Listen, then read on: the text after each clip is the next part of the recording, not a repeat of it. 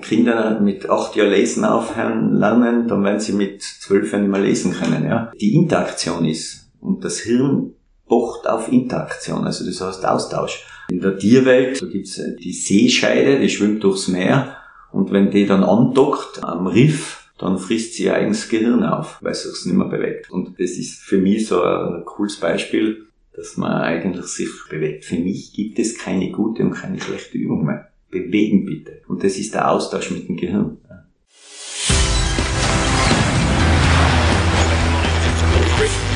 Gut zu wissen. Der Erklärpodcast der Tiroler Tageszeitung. Hallo und herzlich willkommen zu einer neuen Folge unseres Gut zu wissen Podcasts. Heute wieder mit mir Renate Bergdold. Heute begebe ich mich mit meinem Gesprächspartner auf die Spuren unseres Gehirns. Der Neuroathletiktrainer Roland Ortner erklärt mir nämlich, wie man mit ganz simplen Bewegungen körperliche und seelische Beschwerden ausgleichen kann. Das liegt daran, dass solche Beschwerden oftmals in einer fehlerhaften Verarbeitung und Bewältigung von Reizen fußen. Denn unser Gehirn kontrolliert und steuert alle Prozesse im Körper. Funktionieren diese Systeme, die das Gehirn mit Informationen beliefern, nicht richtig, kann das Gesundheit, Wohlbefinden und Leistungsfähigkeit beeinflussen. Roland Ortner weiß, wie einfach man dem entgegensteuern kann. Davon profitieren nicht nur Sportler, wie der Name Neuroathletik vermuten lassen würde, sondern auch Schmerzpatienten, Post-Covid-Betroffene, ältere Menschen mit Bewegungseinschränkungen oder Kinder mit Lese- und Lernschwächen. Bevor wir uns jetzt aber auf die Spuren der neuronalen Heilung machen, gibt es, wie gewohnt, fünf Fakten zum Thema, die gut zu wissen sind. Die Neuroathletik geht davon aus, dass Gehirn und Nervensystem Systeme sind, die die Leistung maßgeblich bestimmen. Neuroathletik oder neurozentriertes Training beschäftigt sich deshalb mit den zentralvenösen Prozessen, die sich im Hintergrund abspielen und die Grundlage bilden, mit der unser Gehirn das Bewegungsprogramm entwirft, bevor es zu einer Handlung kommt. Gehirn und Nervensystem nehmen über verschiedene Sinnesorgane Informationen aus der Umwelt und dem Inneren des Körpers auf und leiten sie zum Gehirn weiter. Dort werden die Infos integriert, analysiert und miteinander abgeglichen. Auf Basis dieser Information wird ein Befehl geschickt, wie die nächste Handlung bzw. Reaktion auf diese Information aussehen soll. Die verschiedenen Infos, die das Gehirn erhält, durchlaufen eine Art Gefahrenfilter, der aus verschiedenen älteren Hirnarealen besteht. Diese sind zum Teil evolutionsgeschichtlich früh entstanden. Sie überprüfen binnen von Sekundenbruchteilen und für uns unbewusst, ob das, was wir gerade tun, für unseren Körper sicher ist oder eben nicht. Entscheidend für die Einschätzung der Bedrohungslage und Vorhersehbarkeit der Situation ist für das Gehirn die Qualität und Quantität der eingehenden Signale. Neuroathletik geht davon aus, dass das Gehirn die Fähigkeit besitzt, sich an neue Situationen anzupassen und bis ins hohe Alter in der Lage ist, sich zu verändern und zu optimieren.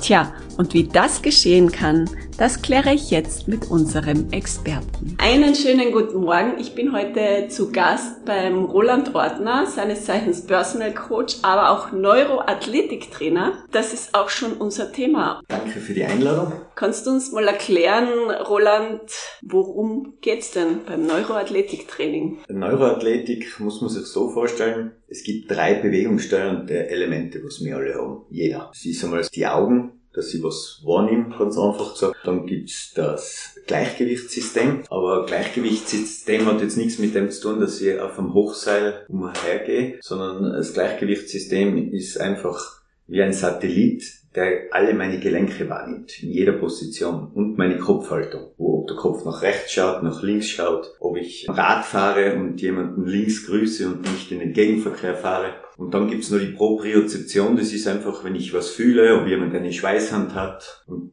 um diese drei Sachen geht's in der Neuroathletik. Vielleicht darf ich ein einfaches Beispiel erzählen. Also heute in der Früh habe ich dir die Hand gegeben und das funktioniert so vom Hirn her. Ich sehe dich, dann sagt mein der Frontallappen, ich gebe meiner rechten Hand den Befehl, die Hand zu geben. Dann wird eine Kopie dieses Bildes in, das sind Hundertstel, in das Kleinhirn, in das gegenüberliegende gesendet. Dann wird der Befehl wiederum gegeben an die Muskelrezeptoren und an die Sinnesorgane und so weiter der Hand und an die Hautrezeptoren die Hand zu geben. Und dann, wenn ich die Hand fühle, wird eine Rückmeldung an das gleichzeitige Kleinhirn gegeben und das stimmt das wieder mit dem ursprünglichen Bild ab und mit dem Frontal ab. Und das geht in Hundertstel von Sekunden. Und das muss man sich jetzt vorstellen, bei Tennisspieler, er spielt mit der rechten Hand die Vorhand, bei Fußballspieler mit dem linken Fuß aufs Tor schießen. Wenn ich Durst habe, greife ich nach dem Glas. Und das Interessante in der Neuroathletik ist, dass dies nur 10% von diesen bewegungssteuernden Elementen ist. Die restlichen 90% ist das zentrale Nervensystem nur interessiert, dass wir weiteratmen, dass wir nicht umfallen beim Handgeben, dass wir nicht umfallen beim Torschuss, dass wir nicht umfallen, wenn wir das Glas Wasser nehmen. Und diese 90 Prozent ist eigentlich die reflexive Stabilität über das Stammhirn und mit dem beschäftigt sich die Neuroathletik fast noch mehr als wie mit der willkürlich gewollten Bewegung. Um das jetzt runterzubrechen oder zu vereinfachen, kann man sagen, die Bewegung entsteht im Gehirn. Natürlich. Der Sport geht ja traditionell jetzt davon aus, wir müssen jetzt quasi den Muskel trainieren. Mhm. Dann ist das quasi eine falsche Annahme, oder? Nein, nein, es ist schon wichtig, die, die Übung. Ja. Nur man muss gewisse Sachen vorschalten. Also die Neuroathletik geht nicht mehr davon aus, dass es eine gute und schlechte Übung gibt. Sonst gibt es nicht Menschen, die einen Motorblock mit 300 Kilo aus dem Motorraum heben, diesen eine Minute lang heben und nie Kreuzweh haben. Es geht um eine Voraktivierung und alles, was für das Hirn sicher ist, wird auch die Bewegung freigegeben. Und das Gehirn kann man eben sicher machen durch einen besseren Gleichgewichtssinn, durch eine bessere Augenleistung, aber diese Augenleistung hat dann ziemlich wenig mit Dioptrien und vovualen Sehen zu tun, also mit scharfen Sehen, sondern vielmehr mit der peripheren Wahrnehmung. Und die periphere Wahrnehmung, das sind 90, äh, 98 Prozent, sagt die Wissenschaft. Also peripher heißt, ich gehe jetzt durch einen Raum, sehe scharf auf ein Ziel, aber habe trotzdem rechts und links die Wand. Wie stehe ich zur Wand? Das klingt jetzt total spooky, aber es ist total wichtig, dass sich das Hirn sicher fühlt. Und wenn ich eine periphere Wahrnehmung habe, das heißt, ich kann rechts und links und ober mir und unter mir trotzdem den Raum wahrnehmen. Das heißt nicht, dass ich scharf sehe, sondern dass ich weiß, wo meine Füße hintreten, wenn ich jetzt über einen Gehsteig gehe oder so. Und das gibt den Hirn Sicherheit. Das kann der 90-Jährige genau noch so schulen wie das Kind oder das noch nicht geborene Kind, wo sich der Gleichgewichtssinn in den ersten sechs Wochen entwickelt. Für wen ist denn dann Neuroathletik interessant? Weil ich glaube, wenn der, der Normalbürger das hört, dann denkt er ja, gut, Spitzensportler, das brauche ich nicht. Mhm. Tatsächlich ist ja das Anwendungsgebiet sehr breit. Ja, zum Beispiel, wenn Sie heute neun Stunden vorm Computer sitzen mit einer Bildschirmbrille und nur auf Ihren Bildschirm starren und Sie danach Ihrem Sport nachgehen, dann wird das Hirn damit Stress haben. Weil es sagt, ich habe jetzt kein peripheres Sichtfeld, ich bin neun Stunden gesessen, ich habe kein Gleichgewicht. Und da geht die Neuroathletik her, kann ganz einfache Tests machen.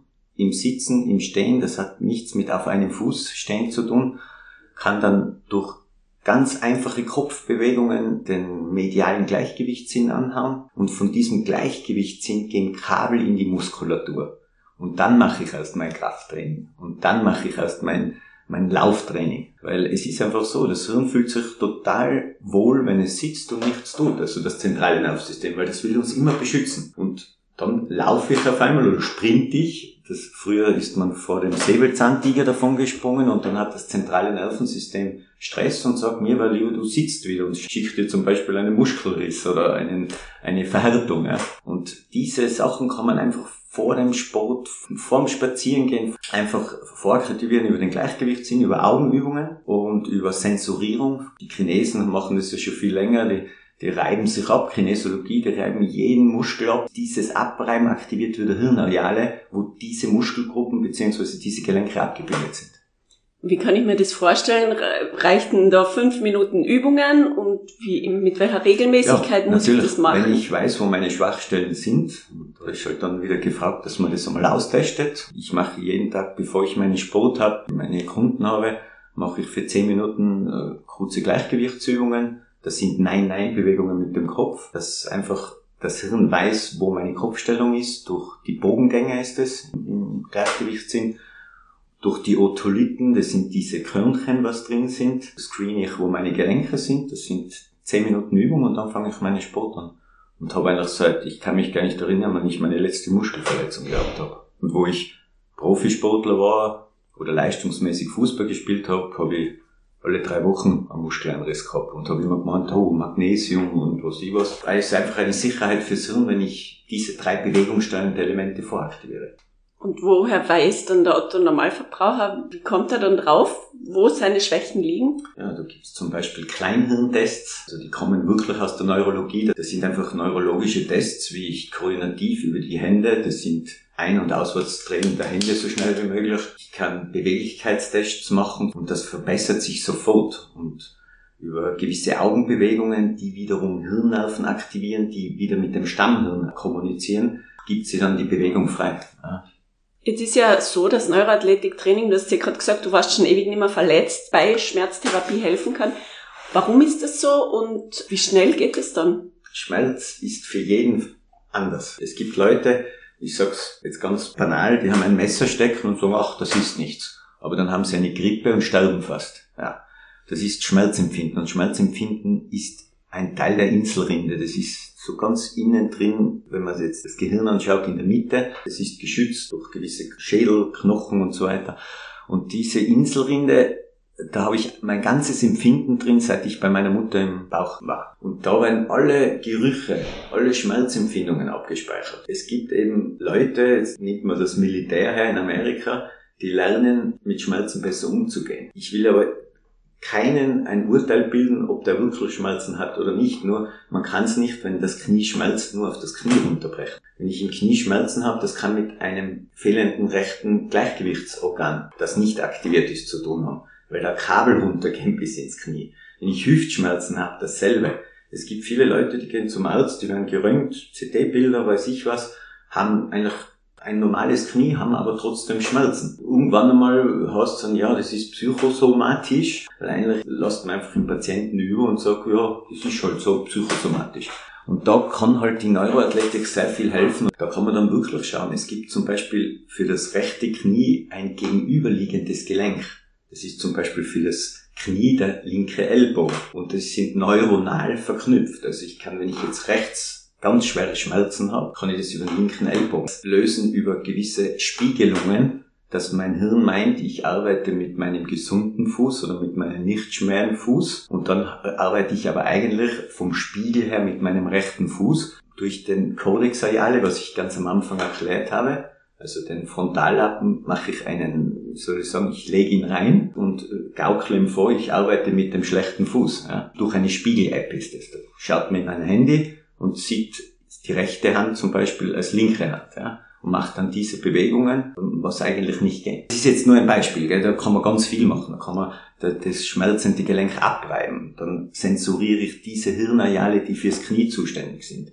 Dann macht man das Kleinhirn dazu mit Bewegungen, damit wieder mehr Sicherheit entsteht. Und auf einmal wird aus einer Schmerzskala von 10 nur mehr 2, weil sich das Hirn wieder sicher fühlt und mit der Inselrinde kommuniziert. Und funktioniert es aber auch bei Verletzungen, wenn man jetzt wirklich irgendwas hat, weil du hast jetzt gesagt, ja. wenn man, wenn man jetzt nichts findet, psychosomatisch, aber funktioniert es auch? Bei richtige Verletzungen, Beispiel, ich habe viele Kreuzbandrisse, die ich behandle. Beispiel, eindeutiger Kreuzbandriss in der Klinik bestätigt mit MAD-Bild bitte, ich will jetzt nicht sagen, operieren gut oder schlecht, bitte, das steht mir nicht zu. Gell? Ich sage nur eines, also dieserjenige, der bei mir war, und da habe ich mehrere Beispiele und ich selber auch, wir verlassen uns dann nur auf das eine Band. Ja? Aber wie sehe ich die Situation? Gerade wenn ich auf Sehen auch einmal eingehen darf, also ich fahre mit die Ski runter, sehe einen Baum von mir. Jetzt meldet mein rechtes Auge 10 Meter, das linke Auge sagt 8 Meter. Und diese Bildgebung passiert auch wiederum im Occipitallappen, der liegt hinten, und im Mittelhirn, das ist das Teil des Stammhirnes. So, jetzt ist super, oder? Jetzt sagt das rechte Auge 10 Meter, das linke sagt 8 Meter, beziehungsweise die Codexareale und die Hirnareale. So, was tun wir jetzt? Ich brauche länger für die Entscheidung. Und das kann ein Unfall sein dann oder ein, wenn man es im Spitzensport sagt, ich bin einfach langsamer, fahre das Tor später an und so weiter. Und da kann man durch gewisse Augenübungen, das geht über Hirnnerven, das sind einfache Schielübungen, ja, schaut furchtbar aus, aber es sind Schielübungen, die den Hirnnerv 3 und 4 aktivieren, der wiederum das Mittelhirn aktiviert und somit kann ich mein peripheres Sehen und das vovale Sehen kann ich über den Augenarzt gut beeinflussen, positiv, aber ich kann auch das Fern- und Nahsehen durch Augenschielübungen, das heißt Augenliegestütz, so gut beeinflussen, dass mein Hirn unter einmal sagt, zack, das ist ein Bild, das sind 10 Meter und nicht zwei Bilder und ich brauche länger. Und 80 Prozent der Leute fahren mit einem dominanten Auto, Rad oder der Ball kommt auf dich zu. Rechtes Auto sagt 80 kmh und das linke 70, weil den Ball sicher nie so gut treffen, wie wenn ich ein Bild habe. Ist das auch deswegen, warum die meisten Menschen muskuläre Disbalancen haben? Ja. Es gibt wissenschaftliche Studien, dass ob jemand eine Skoliose hat, hat mit dem Gleichgewichtsorgan des Utriculus zu tun, weil der uns aufrichtet. Der Utriculus ist im Gehörgang und es ist ein Makulaorgan. Es gibt auch die Makula im Auge und das Makula im Gehörgang. Und das sind die Otolithen, das sind Steinchen, die messen, wie schnell wir gehen, rückwärts, vorwärts. Wenn Sie mit 20 kmh laufen, dann meldet das im Hirn, wo Ihre Gelenke bei 20 kmh umgehen. Weil Sie denken ja nicht beim Laufen, ich muss mein rechtes Sprunggelenk stabilisieren, ich muss mein Knie, meine Hüfte, meine Schulter. Das geht autonom. Und autonomer Bereich heißt das Gleichgewichtssystem. Und das kann man aber willkürlich beeinflussen mit Voraktivierungsübungen. Im Frühjahr war ich in Zermatt Skifahren sind wir Tiefschneck gefahren und dann sind wir oben am Start gestanden, weil eine schlechte Sicht war. Da sind Leute schlecht geworden, weil sie natürlich nichts mehr gesehen haben, das ist der Gleichgewichtssinn. Hat auch mit Reisekrankheit und Fahrstuhlfahren zu tun, wenn man schlecht wird. Und haben dann gewisse Kopfbewegungen gemacht, gewisse Seitkopfneigungen, dass die Otolithen das Gelenk wahrnehmen, haben das Gelenk abgerieben, den Leuten war weniger schlecht und sie haben eine bessere Stabilität beim Abfahren trotz Null Sicht gehabt. Aber wenn ich das jetzt so höre, dann wäre das ja eigentlich eine revolutionäre Entdeckung eigentlich für die Medizin, oder? Wie ja, Zusammenarbeiten. Also ich bin überzeugt, dass Operationen notwendig sind, aber ich kann ja zuerst einmal vielleicht austesten, ob dieser Schmerz vom Gleichgewichtssinn kommt. Jetzt werden wahrscheinlich viele sagen, uh, es hat mein rechtes Gleichgewichtssinn mit meinem Knie zu tun. Aber wenn man schaut, gehen Traktusse, also so wie Kabel muss man sich vorstellen, bei dem Mikrofon steht da Kabel, das geht an die Software nicht. Ohne das funktioniert das Mikrofon auch nicht. Und so ist es auch mit unserem Gleichgewichtssystem und da hängen Muskelgruppen dran, gell? Weil wir trainieren immer, meinen, wir müssen immer den Muskel trainieren, aber zuerst gehört das vorbereitet, dass dieses Kabel in den Muskel geht und dann lässt der Muskel locker oder er spannt an. Das heißt aber, ich muss das jedes Mal voraktivieren. Klar. Use it or keine... use it. Ah, es so keine bei, Gewöhnung an. Wenn, Sie, wenn, wenn Kinder mit acht Jahren lesen aufhören lernen, dann werden sie mit zwölf Jahren nicht mehr lesen können. Ja? Man muss, äh, die Interaktion ist, und das Hirn pocht auf Interaktion, also das heißt Austausch. Man, in der Tierwelt ist das, äh, da gibt's die, die Seescheide, die schwimmt durchs Meer und wenn die dann andockt am Riff, dann frisst sie ihr eigenes Gehirn auf, weil sie es nicht mehr bewegt. Und das ist für mich so ein cooles Beispiel, dass man eigentlich sich, ist ganz wurscht, wie man sich bewegt. Für mich gibt es keine gute und keine schlechte Übung mehr. Bewegen bitte. Bewegen, bewegen. Und das ist der Austausch mit dem Gehirn. Gehen wir mal zurück zum peripheren Sehen. Wir mhm. haben ja jetzt ungefähr zwei Jahre Homeoffice, viele von uns hinter uns. Wenn du sagst, dieses periphere Sehen, wenn man jetzt neun Stunden daheim hockt, dann geht man danach meistens dann immer wirklich raus. Das heißt, uns fehlt der Weg zur Arbeit, wo man vielleicht das periphere Sehen noch hat. Oder eben, dass man in der Mittagspause irgendwo hingeht. Ja, es ist, Sie müssen sich vorstellen, Sie haben eine Gleitsichtbrille oder eine Bildschirmbrille, wie man sagt, oder eine Nahbrille und schauen jetzt neun Stunden durch, schon allein durch die Brille haben sie ja einen Käfig und dann schauen sie auf den Computer, haben auch noch einmal einen Käfig und dann gehen sie hinaus und denken sich, uh, heute ist mir schwindelig, ich bin müde und so weiter und das hat genau mit dem zu tun, dass die Augen haben ja Muskeln, also drei Muskeln unten, da bei der Augenhöhle kann man die ganz gut ertasten, wo diese Einkerbungen sind, oben und unten. Und dann gibt es einen sogenannten Zillarmuskel, der geht ums Auge immer wie ein Ring. Und wenn Sie immer diesen Ring gleich eingestellt haben, dann werden Sie auch schlechter sehen. Also wenn Sie nach neun Stunden zum Augenarzt gehen, wird es wahrscheinlich eine andere Brille geben, von der Stärke her, wie wenn Sie in der Früh aufwachen, vielleicht noch einen Spaziergang im Wald machen, wo grüne Farben sind, viele Farben sind, ist das ganz was anderes weil das ist das erste Sehen und dann wird hinten, wie gesagt, im Mittelhirn und im Occipitallappen erfolgt die Bildgebung.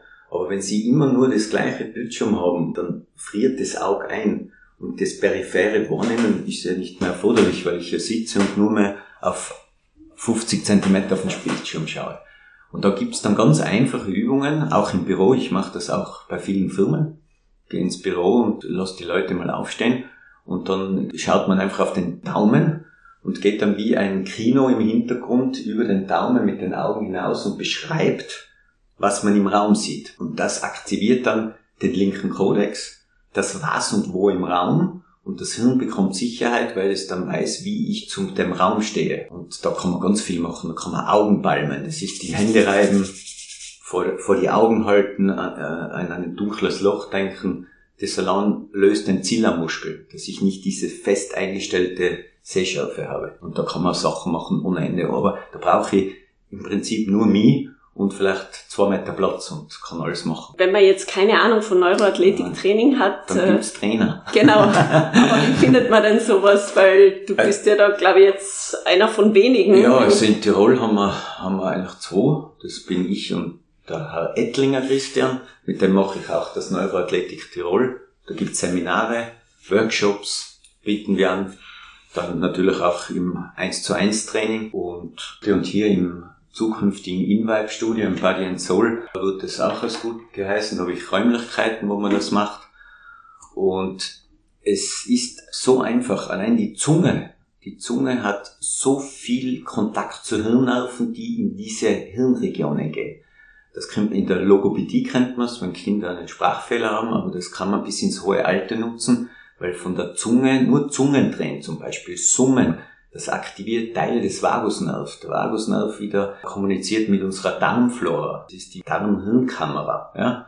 Und man weiß ja, dass das Magen-Darm-Hirn ja ganz viele Nervenbahnen hat. Und dieser Nerv kommuniziert dann afferent, das heißt zum Hirn, mit unserer Hirnleistung. Ja? Ob wir uns wieder sicher fühlen, wenn wir was essen, wie vertragen wir was und so weiter. Ah, ich wollte gerade sagen, das heißt, es ist nicht nur sinnvoll oder nützlich, wenn man jetzt Muskeln trainieren will oder Bewegung trainieren will, sondern auch für Stoffwechselvorgänge? Ja, ist sehr wichtig für Stoffwechsel. Also unser Darm hat ja ein anaerobes und aerobes System. Und wenn man weiß, dass der Vagusnerv immer unsere Homöostase ausrechnet, also nicht der Vagusnerv, aber er leitet das die Homöostase ist das Fließgleichgewicht, also wie ich mich am Abend erhole von einem anstrengenden Tag. Und der Sensor oder der Informant ist der Vagusnerv. Ja, und den hat man rechts und links. Der hilft auch ganz vielen äh, Post-Covid-Erkrankten. Inwiefern kann das helfen? Es hilft sicher. Also ich habe jetzt seit einem Jahr, mir schickt sogar die, die interne Klinik, schickt mir Post-Covid-Leute. Es gibt Leute, die haben Post-Covid-Erkrankungen, die sind ein halbes Jahr im Krankenstand, weil sie sich nicht mehr aufraffen können, nur das Geschirr abzuspülen.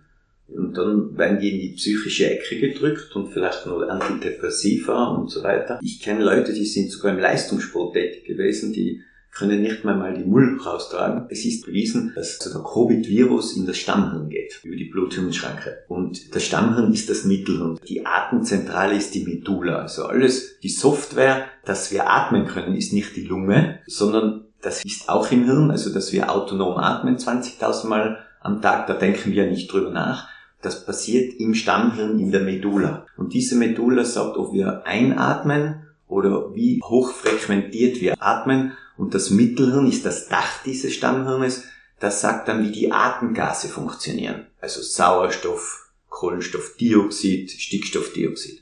Und wenn diese drei Atemgase nicht passen, dann haben sie einen Hirnnebel den ganzen Tag. Hirnnebel heißt, ich bin so schwammerig, ich, ich, ich weiß nicht, soll ich schlafen, aufstehen. Und das Mittelhirn haut auch den Sympathikus an, das ist der, was uns aufwecken lässt. Also wenn du früher aufwacht und die Augen aufmacht, springt das Mittelhirn an. Wenn das gestört ist, kann ich nicht richtig atmen. Ich habe einen Hirnnebel, das Mittelhirn kommuniziert dann ständig mit dem Kleinhirn, ich habe keine koordinierten Bewegungen, das Kleinhirn ist für die Muskelspannung zuständig. Das ist ein Rattenschwanz ohne Ende. Und die Neuroathletik hat da tolle Antworten. Ich kann Ihnen sofort zehn Beispiele erzählen, den Leuten, denen ich sofort geholfen habe, die wieder arbeiten gehen. Was heißt sofort? Ja, das heißt zehn Stunden. Und zehn Stunden mit mir oder fünf Stunden mit mir, es kommt dann natürlich auf den drauf an, ob er das auch daheim übt. Da gibt's da Videoanleitungen von mir. Eine Krankenschwester habe ich gehabt, die hat zum Beispiel Post-Covid, ist arbeiten gegangen, wollte eine Infusionsflasche aufhängen, schauen die Augen auf die Infusionsflasche, stimmt sich mit dem Gleichgewichtssinn ab. Augenmittelhirn, wie wir gesagt haben, ist nicht aktiv. Gleichgewichtssinn ist heruntergefahren, ist umgefallen. So, dann haben wir nur Augenübungen gemacht, Zungenübungen, die genau in die Hirnareale gehen. Das aktiviert die Medulla. Und die Medulla ist das Atemsoftwarezentrum. Und das bekommt Sicherheit und auf einmal noch mit Gleichgewichtsübungen und sie arbeitet wieder. Das Thema Atmen ist ja ganz spannendes. Das gehört ja auch dazu, Absolut, ja. oder? Wie trainiert man das? Atmen ist auch wichtig. Atmen ist sehr wichtig. Nur wenn ich die Software nicht zum Atmen habe, das geht dann so weit, dass ich nicht einmal meinen Beckenboden anspannen kann. Weil evolutionsmäßig ist Atmen, Rachenraum, Wirbelsäule und Beckenboden verbunden. Und wenn ich richtig atme, aktiviere ich mein Zwerchfell. Das Zwerchfell dockt dort an. Und wenn wir richtig atmen, das heißt, ganz wichtig ist die Nasenatmung weil dort wird Stickstoffmonoxid erzeugt, das wiederum unsere Blutbahnen kapillarisiert und das Stickstoffmonoxid, Kohlenstoffdioxid plus Sauerstoff gibt Atemgase, das unseren pH wert, also ich saures Milieu habe oder basisches Milieu, und das wiederum betrifft den Stoffwechsel. Es ist ein Kreis. Ein Kreislauf und, und drum, es gibt so viele Wege nach oben, sage ich immer, und man muss es austesten. Ich kann einen Atemtest machen, kann schauen, wie lang sie Luft anhalten können. Das hat zu tun, wie kann das Hirn, wiederum das Mittelhirn, mit Kohlenstoffdioxid umgehen. Kohlenstoffdioxid ist fast wichtiger wie der Sauerstoff, weil wenn der Kohlenstoffdioxid in die Blutbahn kommt, durch Ein- und Ausatmen, geht es der Gasaustausch und dann geht vom roten Blutkörperchen oder vom Hämatokritwert löst sich aus das Sauerstoffmolekül und das geht ins Hirn. Und das beeinflusst dann, ob wir durchblutet im Hirn sind oder nicht, neben Zucker natürlich. Die Anwendung von Neuroathletiktraining bei Kindern, was würde das bringen? Ja, hat alles mit Lernen zu tun. Also ein gutes Beispiel sind Kinder selber, wenn sie im Sandkisten sitzen und alles in den Mund nehmen, bitte in den Mund nehmen lassen. Das ist die Zunge. Die Zunge ist super verbunden mit allen Hirnarealen, Codexarealen nimmt Bewegungen vorweg. Zunge hat die Macht, dass sie jede Bewegung vorwegnimmt. Meine Sportler müssen zum Beispiel immer die Zunge am Gaumen tragen. Wenn sie schlucken zum Beispiel, können sie selber probieren zu Hause. Sie schlucken und dann bleibt die Zunge kurz am Gaumen oben liegen. Und diese Zungenposition stabilisiert, da gibt es bei MRT-Bilder sofort ihre Halswirbelsäule. Also wenn die Halswirbelsäule stabil ist, bin ich auch im Rumpf stabiler. Es werden natürlich viele Krafttrainer sagen, nein, das kann nicht sein. Ich kann meinen Bauchmuskeln nur zu nicht einmal einem Prozent willkürlich trainieren. Alles andere ist autonom. Das geht vom Mittelhirn, vom Stammhirn weg. Wenn Sie sprinten oder laufen oder Radl fahren, denken Sie sicher nicht dran, ich muss meinen Bauch anspannen. Das passiert autonom. Aber wir trainieren das halt alle. Ich trainiere selber gern Bauchmuskeln, nur man kann es voraktivieren durch einfachste Augenübungen, dass ich dann wirklich autonom verschraubt bin in meiner Rumpfmuskulatur. Das kann man fünf Minuten voraktivieren. Und dann geht auch die Bauchübung leichter. Aber geht dann auch bei Kindern zum Beispiel, wenn sie Lernschwächen haben? Ja, da kann man ganz viel machen. Was, was ist Lernschwäche? Das ist ich habe gerade jetzt mit einem Pädagogen diskutiert, der kann nicht lesen. Da müsste man dem Kind einfach mal die Möglichkeit geben, sich, wenn man weiß, wie Sehen entsteht, also ich schaue jetzt auf einen Buchstaben, gibt die Zäpfchen und Stäbchen. Die Zäpfchen sind für die Farbgebung zuständig und die Stäbchen, ob ich jetzt ein A sehe, ob ich eine Diagonale sehe, ob ich einen Halbkreis sehe. Jetzt gibt es Kinder, die können einen Halbkreis gar nicht von einer Diagonale unterscheiden, weil diese Stäbchen zum Beispiel nicht so aktiviert sind. So, wie soll da jemals ein A lesen, ein Ä lesen, ein O lesen und das hat dann ganz viel auch mit dem Kleinhirn zu tun. Da kann man ganz viel helfen mit Farbbrillen zum Beispiel, mit Augenübungen, mit Wahrnehmungsübungen des rechten und linken Kodex. Zum Beispiel das Sprachareal kann man aktivieren, aber nicht nur, dass er reden kann, sondern dass er es dann über einen anderen Kodex auch versteht. Das sind spielerische Übungen. Spielerisch, sage ich noch. Gell? Das ist natürlich wichtig bei Kindern. Ja, das kann man spielerisch lernen. Addieren, subtrahieren, Zahl sehen, nochmal, die optische Brille ist wichtig, aber das ist nur ein Prozent des Visuals sehen. Wenn ich aufstehe, rechts einen Ausfallschritt mache und auf ein Ziel schaue, ist schon der Gleichgewichtssinn dabei. Und das ist Wahrnehmung und Wahrnehmung ist so wichtig für Lernen. Ja. Aber warum ist es denn dann so, wenn so ein breites Anwendungsfeld dieser Neuroathletik zugrunde liegt, warum wird sie dann nicht auch tatsächlich breit verwendet? Du hast Wohl, gesagt, es gibt das zwei wird Trainer. sicher kommen jetzt, ja, Aber es, die Hirnforschung ist ja noch nicht so weit. Also es gibt ja erst seit zwölf Jahren bildgebende Sachen, die das auch beweisen können. Und da muss man halt jetzt weitergehen mit der Zeit. Und wenn, wenn man schaut nach Deutschland oder Amerika, vielleicht ist in Österreich das größte Problem, dass wir nicht so viel Geld in die Forschung stecken. In Amerika gibt es ein Militär, die haben ein Interesse, schon lange das Militär so viel Geld, dass Hirnforschung betrieben wird. Wenn man jetzt die Navy Seals hernimmt, die sind ja nicht nur Muskelpakete, die können 20 Stunden im Wasser sein unter einem Baumstamm bei kaltem Wasser und die haben so eine starke Hirnfunktion. Die Inselrinde, die sagt halt, das tut nicht weh. Das kommt ja aus Amerika vom Dr. Kopp. C. Hels ist es. Der hat sich diese Forschungsergebnisse hergenommen und hat halt eine Neuroathletik draus gemacht. Und der Lars Lienhardt hat es nach Europa gebracht. Allein das Thema Knochendichte hat zu 99 Prozent mit dem Gleichgewichtsorgan zu tun. Wie sie ihre Knochen wahrnehmen in jeder Position. Wenn Sie das nicht wahrnehmen können, dann wird auch der Knochen nicht interessiert sein, irgendein Kalzium zu bilden oder irgendwas. Forschung in den Kinderschuhen, dann kann man ja nur hoffen, mhm. dass sich das weiterentwickelt. Ihr tragt euren Teil dazu bei. Wie kann man euch finden? Was wird da jetzt angeboten? Ja, also mich selber, Ed Oten Roland, einfach Google eingeben, Neuroathletik Tirol. Und was, was bietet ihr so an Schulungen auch? Workshops für Trainer, für Normalos, für Normalos, wir sind alle normal, aber ich sage halt nicht für Spitzensportler, sondern einfach, es, es umfasst ein Gebiet von, von alten Leuten mit Drehschwindel zum Beispiel, die ihr Gleichgewicht so kann, für Reisekrankheiten, wenn jemand mit Höhenangst hat, das hat nämlich viel mit peripheren Sehnen und dem Gleichgewichtssinn zu tun. Wie stehe ich rechts zum Abgrund? Nehme ich peripher das wahr? Das kann man ganz einfach, bevor man auf den Berg geht oder irgendwo aufsteigen muss, aktivieren. Reisekrankheiten von Kindern kann man ganz einfach über den Utriculus, das misst die Geschwindigkeit, wenn der mit 80 im Auto fährt, dann wird ihm nicht schlecht, kann man die Augen stabilisieren durch den Gleichgewichtssinn und dann wird sofort nicht mehr schlecht. Also ein breites Anwendungsfeld. Ich würde vorschlagen, wenn ich da so frech sein darf, einfach melden und Gern. wenn du eine Lösung dafür hast, dann Gern. wird es sehen. Roland, vielen Dank für das Gespräch. Es war sehr spannend. Schauen wir, was die Zukunft bringt. Danke für die Einladung, war eine ganz tolle Sache. Gefällt euch unser Gut zu wissen Podcast? Dann teilt ihn, liked ihn oder bewertet ihn in eurer Podcast-App. Das war Gut zu wissen, der Erklärpodcast der Tiroler Tageszeitung.